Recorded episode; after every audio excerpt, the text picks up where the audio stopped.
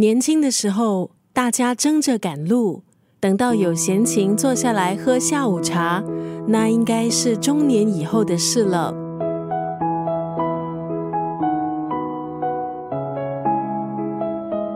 今天在九六三作家语录分享的文字，出自董桥的这一篇散文《中年是下午茶》，不到两千个字的一篇短文，却直接点中中年人的穴道。文思敏捷，妙语成串。说到中年，每个人都有不同的感受。下午茶确实是绝妙的比喻。然而，除了下午茶，中年对你而言还代表了什么呢？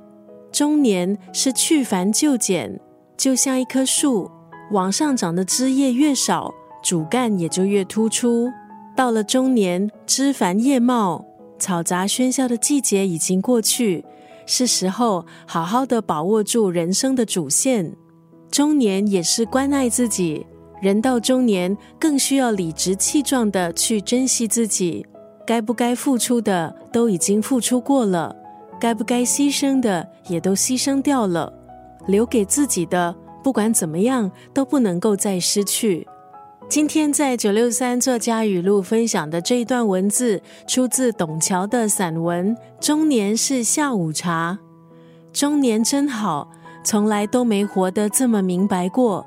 中年是澄澈的天空，天高云淡，云淡风轻，是人生中秋高气爽的黄金年华。